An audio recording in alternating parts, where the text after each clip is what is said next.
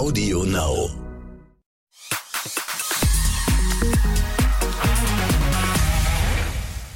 Hallo und herzlich willkommen zu einer neuen Folge von Exklusiv der Podcast. Dieses Mal mit einem ernsten und auch sehr wichtigen Thema, das mich und ganz viele andere seit, seit dem 13. September sehr beschäftigt und begleitet. Es geht um die anhaltenden Unruhen und Proteste im Iran. Vor allem Frauen kämpfen da gerade auf den Straßen für Menschenrechte, für ihre Menschenrechte und kommen dabei sogar ums Leben. Und darüber wollen wir sprechen. Wie sieht das Leben für Frauen im Iran eigentlich aus? Was passiert da gerade? Und warum gerade jetzt? Warum ist das gerade jetzt so? Und ganz wichtig, was können wir hier in Deutschland für die Menschen im Iran tun? Ich habe die Moderatorin Nina Mogadam zu mir eingeladen. Wir sitzen jetzt hier gerade zusammen in unserem Podcast-Studio. Nina hat die doppelte Staatsbürgerschaft, die deutsche und die iranische, und hat Dinge erlebt, die man kaum glauben kann. Und ähm, ja, ich freue mich sehr, dass du da bist. Hallo Nina. Hallo Bella, ich freue mich voll. Ich habe mich sehr, sehr gefreut, dass ihr uns, und ich sage uns, weil es ja nicht um mich geht, sondern ich hier stellvertretend für die iranischen Frauen oder für die iranischen Menschen spreche, uns diese Plattform bietet, über dieses sehr, sehr wichtige Thema zu sprechen. Ja, es, also es fühlt sich tatsächlich so an, als ob das das Mindeste ist, was ähm, auch wir als, als äh, ja, Medien tun können, sozusagen, ne? dass wir ähm, nicht still sind. Ähm, wie, ähm, vielleicht auch zur Einordnung, ähm, du hast ja, als ich dich angefragt habe, direkt zugesagt und hast doch gesagt, irgendwie du freust dich total, dass du ähm, dazu sprechen darfst. Warum ist dir das Thema ganz persönlich so wichtig? Also meine Eltern kommen ja beide aus dem Iran. Ich bin zwar hier in Europa geboren und aufgewachsen, aber ich war ja natürlich viel im Iran. Ich habe viel iranische Familie und habe halt zwei Herzen in meinem Körper, ein deutsches Herz und ein iranisches Herz. Und mein Wunsch ist ja schon so lange, dass die Menschen im Iran frei sind. Und die ganzen letzten zwei Wochen überlege ich ja auch tagtäglich, was kann ich machen, um zu helfen aus meiner bequemen Lebenssituation hier in Deutschland, in dieser Freiheit, in der ich lebe. Mhm. Was kann ich da machen, während die Menschen im Iran wirklich tagtäglich unter ja, Angstzuständen und, und wirklich unter Einsatz ihres Lebens auf die Straße gehen. Das sind ja auch ähm, so Bilder auch, als ich das alles gesehen habe und die ganzen Infos, die man dann in diesem Zusammenhang auch dann bekommen hat. Ähm, ich konnte das gar nicht glauben. Ich muss ehrlich gesagt sagen, mir war das gar nicht bewusst in, mhm. in, in der Tragweite, was da, ähm, ja, was die Menschen da erleben und vor allem auch die Frauen.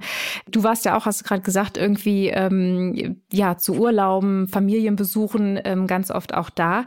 Wie hast du das vor Ort erlebt? Was oder was hast du vor Ort erlebt? Also ich war das erste Mal, glaube ich, fünf Jahre alt, als ich mit meiner Mama rübergeflogen bin. Und ich weiß noch, wir sind mit der Lufthansa geflogen und meine Mutter, also irgendwann hat der Pilot dann gesagt, ja, wir sind jetzt im Landeanflug und wir bitten jetzt alle weiblichen Passagiere, ihr Kopftuch auszupacken und eben die Haare zu bedecken. Und natürlich kannte ich das von meiner Oma oder meiner älteste Tante, wenn die mal zu Besuch waren, dass die auch mit Kopftuch und Mantel hier in Deutschland rumgelaufen sind. Aber ich weiß noch, dass ich so dachte, hey, was passiert denn jetzt? Also das fand ich ganz komisch. Mhm. Und dann kam ich da an und meine Tanten und meine Cousinen und Cousinen, die ja ein paar Jahre älter waren als ich, schon ab neun musst du ja Kopftuch tragen, haben dann Kopftücher getragen. Und mit fünf denkst du noch so, Mhm. Aber ich bin ja auch ein Mädchen und ich will auch ein Kopftuch tragen. Ich habe das ja gar nicht kapiert. Und erst später mit elf, zwölf, dreizehn, wenn ich dann in den Osterferien da war, Sommerferien da war, da ist mir klar geworden, dass das keine freie Entscheidung ist. Und das fand ich dann auch so ätzend für mich, mhm. wenn ich dann da war und dachte ich immer so, was soll das? Ich habe es mhm. gehasst. Ja, Krass.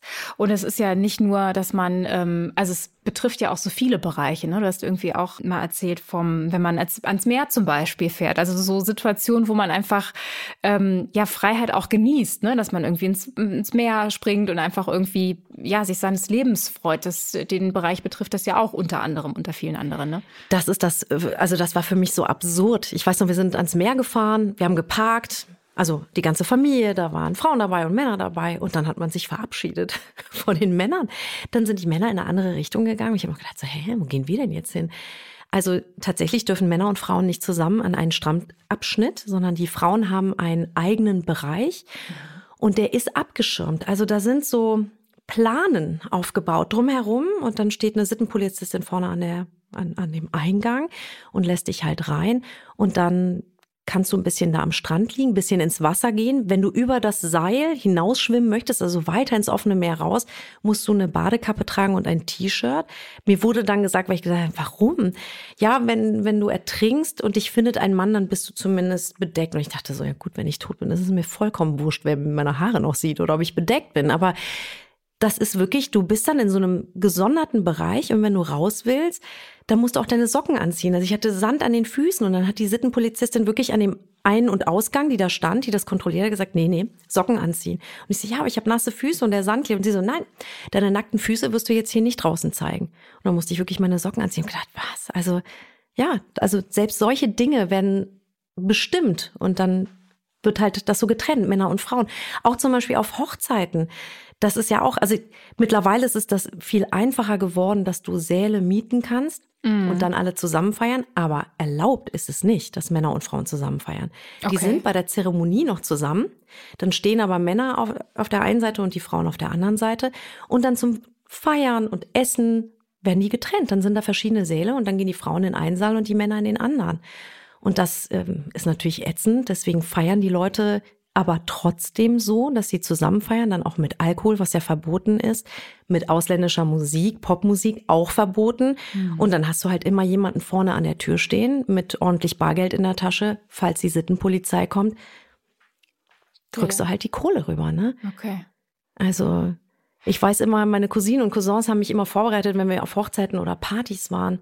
Dann haben die auch immer gesagt, merk dir immer, wenn wir reingehen, von wo du abhauen kannst, sollte die Sittenpolizei hier reinfallen. Ne? Also du bist halt hingegangen und du wusstest, wenn das auffliegt, hm. dann wirst du halt einkassiert und mitgenommen ins Gefängnis. Ne? Hm. Also hast du schon überlegt, während du da bist, okay, wo sind die Ausgänge? Kann ich über den Garten abhauen? Springe ich dann über die Hecke? Von wie komme ich hier weg, wenn sie kommen? Das ist, also ich habe Gänsehaut, wenn du das erzählst. Ich finde das richtig ähm, krass.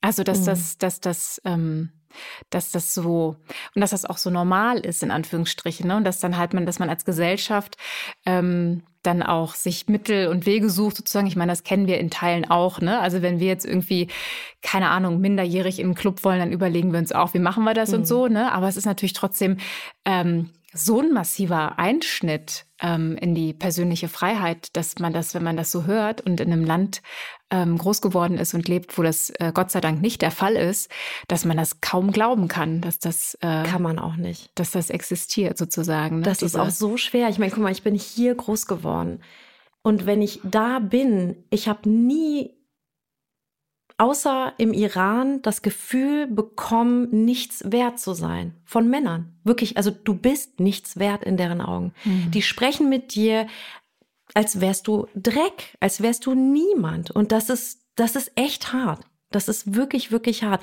Die haben so eine Macht und es geht so um, um das Unterdrücken der Frau. Ja, allein durch das Kopftuch tragen, das ist ja gar nicht religiös. Also wenn das jemand machen möchte, kann er das ja machen, aber da, das wird ja aufgezwungen, dass du das tragen musst, dass du de, deinen Körper bedecken sollst, dass du kein Make-up trägst, dass du keinen Nagellack trägst, dass du deine nackten Füße nicht zeigst, ja, dass deine Zehen nicht zu sehen sind.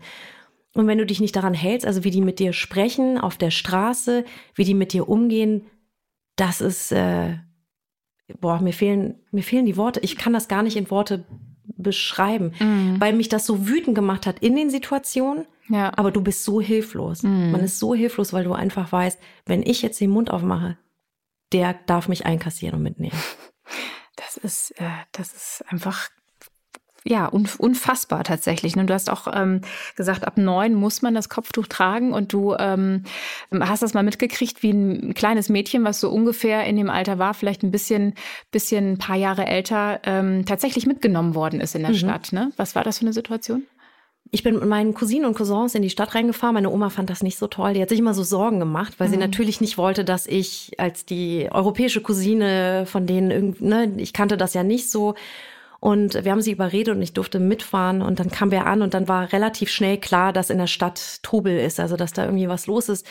Die kommen dann mit so Reisebussen angefahren und dann nehmen sie halt mit. Ne? Also die Sittenpolizei kommt die mit Reisebussen. Okay. Genau, die kommen vorbei und dann sind das Sittenpolizistinnen und Polizistinnen Aha. und die laufen wirklich rum und dann gucken die und sagen, aha, Mädchen und Junge laufen hier zusammen. Seid ihr denn verwandt? Zeigt doch mal eure Ausweise. Und bist du nicht mit dem Jungen oder mit dem Herrn, mit dem du da unterwegs bist, verwandt, dann nehmen sie euch halt einfach beide mit. mhm. ne, in getrennten Bussen, Frauen in einen, Männer in den anderen. Und da war die Situation so, dass die, ich glaube, die war 10, 11 oder so. Mhm. Und die wollten sie gerade in den Bus bringen und die ältere Schwester, und die muss ungefähr mein Alter 14, 15 gewesen sein, die hat wirklich den Sittenpolizisten angebettelt, nimm mich mit und nicht meine Schwester, die ist noch so klein, nimm mich doch mit. Und er hat die getreten. Er hat die getreten, als wäre die nichts, kein Mensch, nichts wert und hat gesagt, Schnauze, sonst nehmen wir dich auch noch mit. Und das ist noch eine viel größere Schande für deine Eltern. Mhm. Und ich, man ist so hilflos. Ich war so, und ich habe gedacht, warum macht gerade keiner was? Ja. Ich habe auch zu meinem Cousin, gesagt, warum machen wir nicht? Wir müssen da helfen, wir müssen da ja. was machen. Und er hat nur gesagt, halt bloß die Klappe. Sonst sitzt du halt mit dem Bus. Ne? Und das ist, und dann machst du halt aus Angst nichts, weil du nicht mit in diesem Bus sitzen möchtest. Ne? Mm, ja, das ist ja auch, das ist ja auch das, wie es funktioniert sozusagen, ja. ne? dass man, dass alle so geängstigt sind, dass man dann tatsächlich sich das mit anschaut und einfach sich der Magen umdreht, aber ähm, man dann mhm. wirklich wie versteinert ist und nichts machen kann. Ne? So. Ja. Ähm, und dir ist das ja auch mal passiert. Du hast gesagt, das war dann wahrscheinlich derselbe äh, Urlaub, ähm, äh, Familienbesuch mit 14, 15, dass du auch mal das Kopftuch nicht ganz, du hast es getragen, aber nicht, mhm. es saß nicht ganz richtig und dann hätte man dich, war es auch knapp, ne, dass du ähm, einkassiert worden wärst? Da habe ich tatsächlich wirklich Glück gehabt. Wir waren auf einer Kirmes und wir sind äh, mit so einem ja, schnellen Fahrgeschäft gefahren, was sich auch irgendwie so überschlagen hat. Und wir kamen lachen mit meinen Cousinen und Cousins runter. Also ich war noch so voll, voller Adrenalin und ganz happy. Und dann kam die Sittenpolizei und die sagen ja dann auch nicht freundlich irgendwie so, ja, Entschuldigung, Ihr Kopftuch ist da so ein bisschen nach hinten gerutscht. Wir wissen, wir sind hier auf einer Kirmes passiert, aber können Sie es wieder nach vorne ziehen? Sondern die reden ja direkt in einem Ton, nee, Mädchen, hier dein Kopftuch. Oder sollen wir dich direkt mitnehmen? Und ich war sofort so, oh, was? Ne? Also völlig hilflos. Und ich habe gedacht, ich habe nichts gemacht. Also Angst völlig versteinert. Aber meine Cousinen haben halt einfach super reagiert in dem Moment die, das ist ja auch so willkürlich, ob sie dich jetzt mitnehmen, nicht mitnehmen. Das ist so eine Sekundenentscheidung hm. und kommen halt auf dich zu und die haben halt wirklich toll reagiert und gesagt, ja, das ist unsere Cousine aus Deutschland, die spricht auch nicht so gut Farsi und das hatten wir immer so auch abgesprochen, dass wenn mal was ist, dass ich nur beim Deutschen bleibe, so tue, als würde ich nicht so viel verstehen und nicht so gut Farsi sprechen, dass man dann vielleicht eher davon kommt. Mhm. Und in hm. dem Fall, auch da bin ich davon gekommen. Da war es so, ja, ja, ein Glück. Was passiert denn, wenn man einkassiert wird? Weil ich mir jetzt dieses Bild vor Augen habe, ähm, eine 10-, 11-Jährige, die dann einkassiert wird, was passiert dann? Wo landet die? Weißt du da irgendwas zu? Hast du Ich weiß noch von meinen Cousinen und Cousins, also wenn die mal auf Partys, es kommt ja halt drauf an, was dein Vergehen war, ob ah. dein Kopftuch jetzt nach hinten gerutscht ist auf der Straße, ob du auf einer Party erwischt wurdest, bei der vielleicht auch ausländische Musik lief und Alkohol geflossen ist, dann sind das natürlich unterschiedliche Dinge, aber du wirst erstmal mit auf die Wache, mit auf die Polizeistation mitgenommen und dann behalten sie dich doch dort auch erstmal einen Moment. Das mhm. kann auch über Nacht, auch zwei Nächte sein und irgendwann bekommen deine Eltern oder deine Familienangehörigen einen Anruf mhm. und die mhm. dürfen dich dann abholen kommen. Zahlen natürlich dann auch nochmal Fettgeldstrafe und dann gibt's irgendwie eine Gerichtsverhandlung, paar Monate später, ja. Mhm. In dem Fall jetzt gerade wenn man jetzt natürlich bei den Demonstrationen mit dabei ist, das gab es ja schon mal bei der Grünen Welle vor 12, 13 Jahren, mhm. da ist es natürlich, die Gefängnisse im Iran sind sehr berühmt, berüchtigt für die Gewalt und Brutalität. Mhm. Wer da reinkommt, gerade als Demonstrant, der einkassiert worden ist, der kommt als gebrochener Mensch raus. Wenn er lebendig rauskommt, kommst du als gebrochener Mensch raus. Also Misshandlungen, Vergewaltigung bei Männern wie auch bei Frauen, also beide Geschlechter. Das ist, äh, die mhm. Eltern oder die Familienangehörigen können wirklich so ein halb äh, lebenden Körper abholen kommen. Wahnsinn. Einfach Wahnsinn. Und es ist ja, du hast gesagt, vor 12, 13 Jahren gab es ähm, schon mal den Versuch ähm, der, der iranischen Bevölkerung, sich da so ein bisschen ja einfach äh, in Freiheit leben zu, zu können, ne? sich das zu erstreiten, sich äh, durch Proteste. Und jetzt hat es ja begonnen, weil am 13. September die 22-jährige ähm, Mahsa äh, Amini in Teheran festgenommen wurde und ähm, das ist ja ihr iranischer Name. Sie mhm. ist ja mhm. eigentlich Kurdin und ähm, was hat es damit auf sich? Sie heißt ja eigentlich Gina sozusagen, ja. ne? Und den Namen darf sie aber nicht, durfte nee. sie nicht tragen. Also es gibt bestimmte Namen, die stehen auch in einem Buch und man darf nur einen iranischen Namen tragen. Also ich habe noch Glück gehabt. Ich bin ja 1980 geboren. Nina ist kein persischer Name. Ich durfte noch Nina heißen. Mein Bruder zum Beispiel, meine Eltern wollten ihn Sean nennen. Das ging nicht, weil das ein englischer Name ist und nicht in diesem Buch vorkommt. Der heißt jetzt zum Beispiel heute Shahin. Ja, also das, ähm, da musst du dich schon an die Regeln halten, sonst kriegst du auch keinen Ausweis, keinen Pass und nichts. Also. Okay. Wow.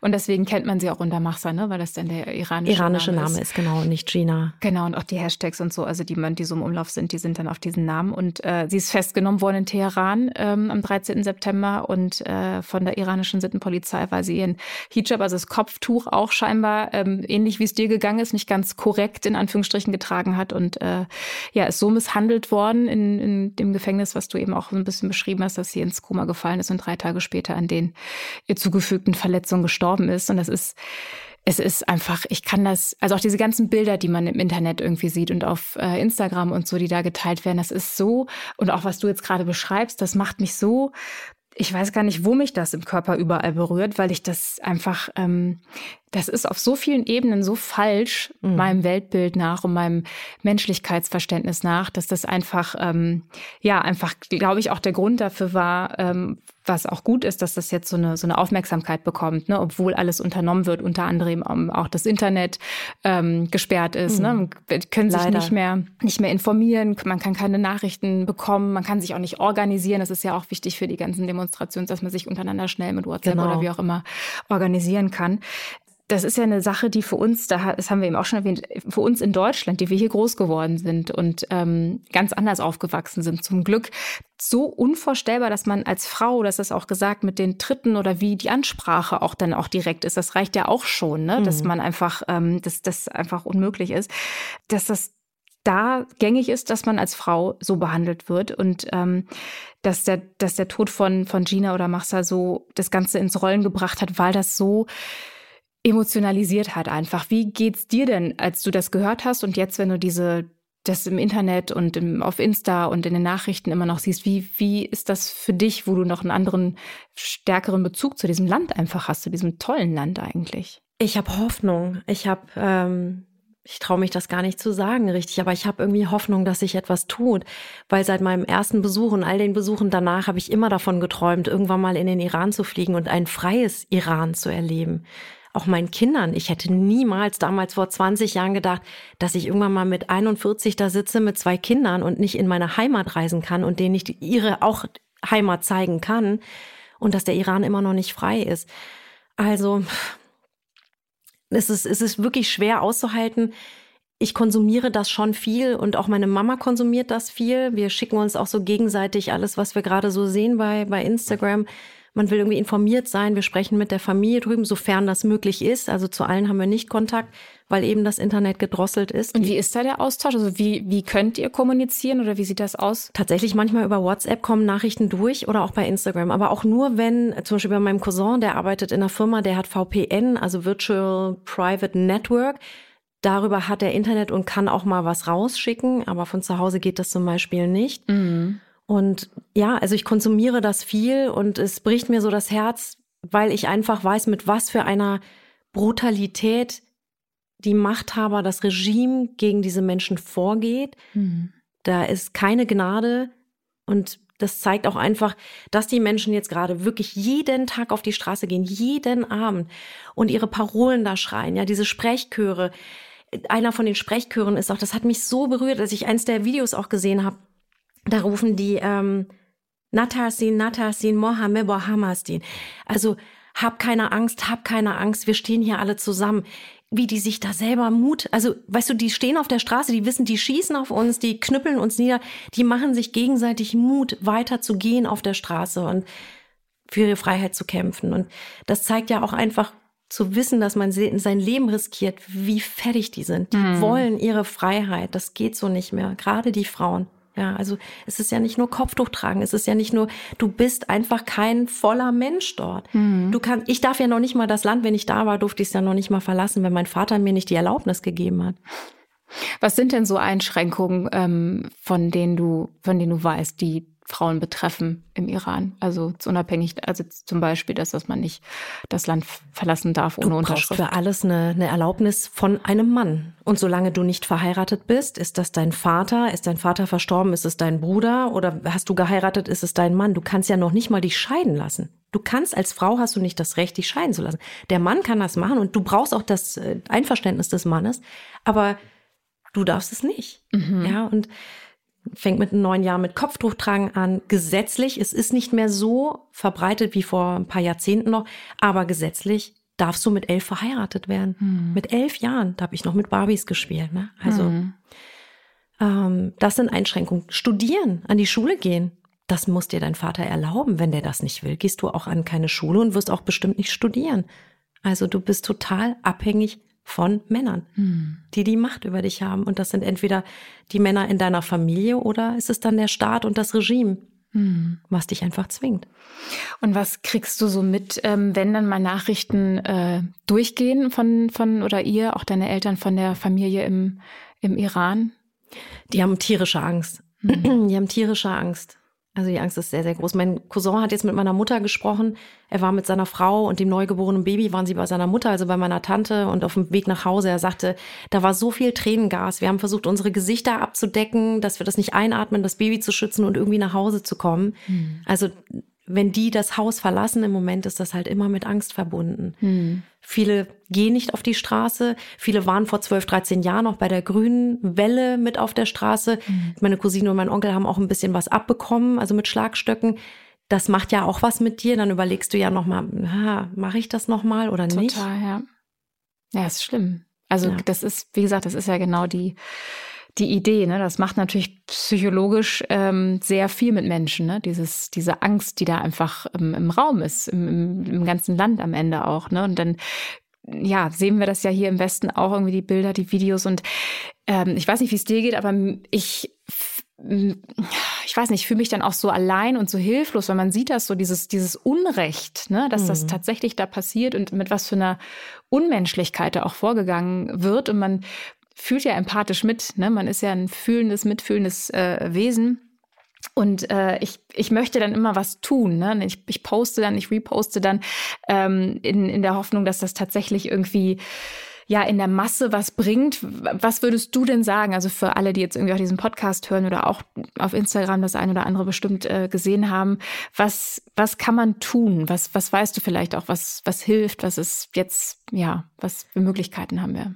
Das habe ich mich ja auch jetzt die ganzen letzten Tage gefragt. Was kann man machen? Was können wir alle machen? Also in erster Linie ist es, dass wir überhaupt etwas tun. Also wir dürfen auf gar keinen Fall still sein. Also still, wenn wir still sind, das ist deren Untergang. Also dann werden die niedergemetzelt, dann war es das auch.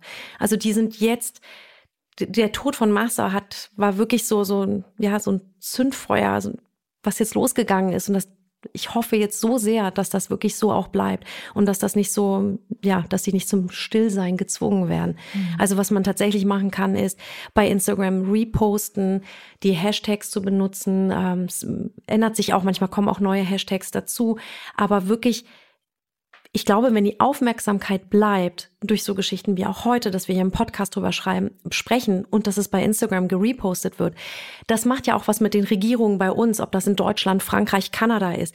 Das können die ja nicht ignorieren, wenn, wenn das eigene Volk sagt, ey, Moment mal, da passiert Unrecht. Wir sprechen darüber, dass das beschäftigt uns. Das bringt die ja auch zum Nachdenken. Und ich glaube, dass das auch ein großes Signal an den Iran ist sowieso an die Menschen, an die Bevölkerung, mhm. dass die einfach einen Support spüren. Ich glaube, das macht psychologisch was bei denen. Mhm. Zu wissen, die Welt steht hinter uns. Ja. Die wissen, was mit uns hier passiert und die, die denken an uns und die sehen dieses Unrecht. Das ist, glaube ich, zum einen wichtig. Und ich hoffe auch, dass das, das vielleicht ist das zu groß geträumt, aber dass es auch auf das Regime eine Auswirkung hat, dass die einfach merken, so, okay, nee, wir, wir können nicht mit diesen Graultaten einfach weitermachen. Das wird gesehen mhm. und die finden das scheiße. Ich glaube auch, was, ähm, was du auch gesagt hast, dass es wichtig ist, dass wo das Regime versucht, einfach ähm, ja die Menschen mundtot zu machen, jetzt auch durch so Sachen wie, dass das Internet äh, gekappt ist und so, dass mhm. es trotzdem, dass, dass wir sozusagen die Stimme ähm, bleiben, die gerade irgendwie die iranische Bevölkerung nicht, ähm, nicht haben kann, weil sie denen genommen wurde. So, ne? Ja, also ähm, wenn ihr helfen wollt, dann haltet auch schon nach Hashtags. Ähm, wir posten das natürlich auch mit entsprechenden Hashtags. Da könnt ihr bei Nina und bei mir im Profil auf jeden Fall auch äh, gucken und ähm, euch da ein bisschen Inspiration holen.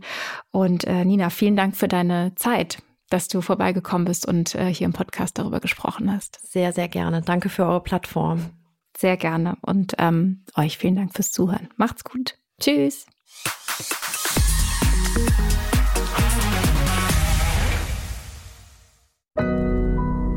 Audio Now.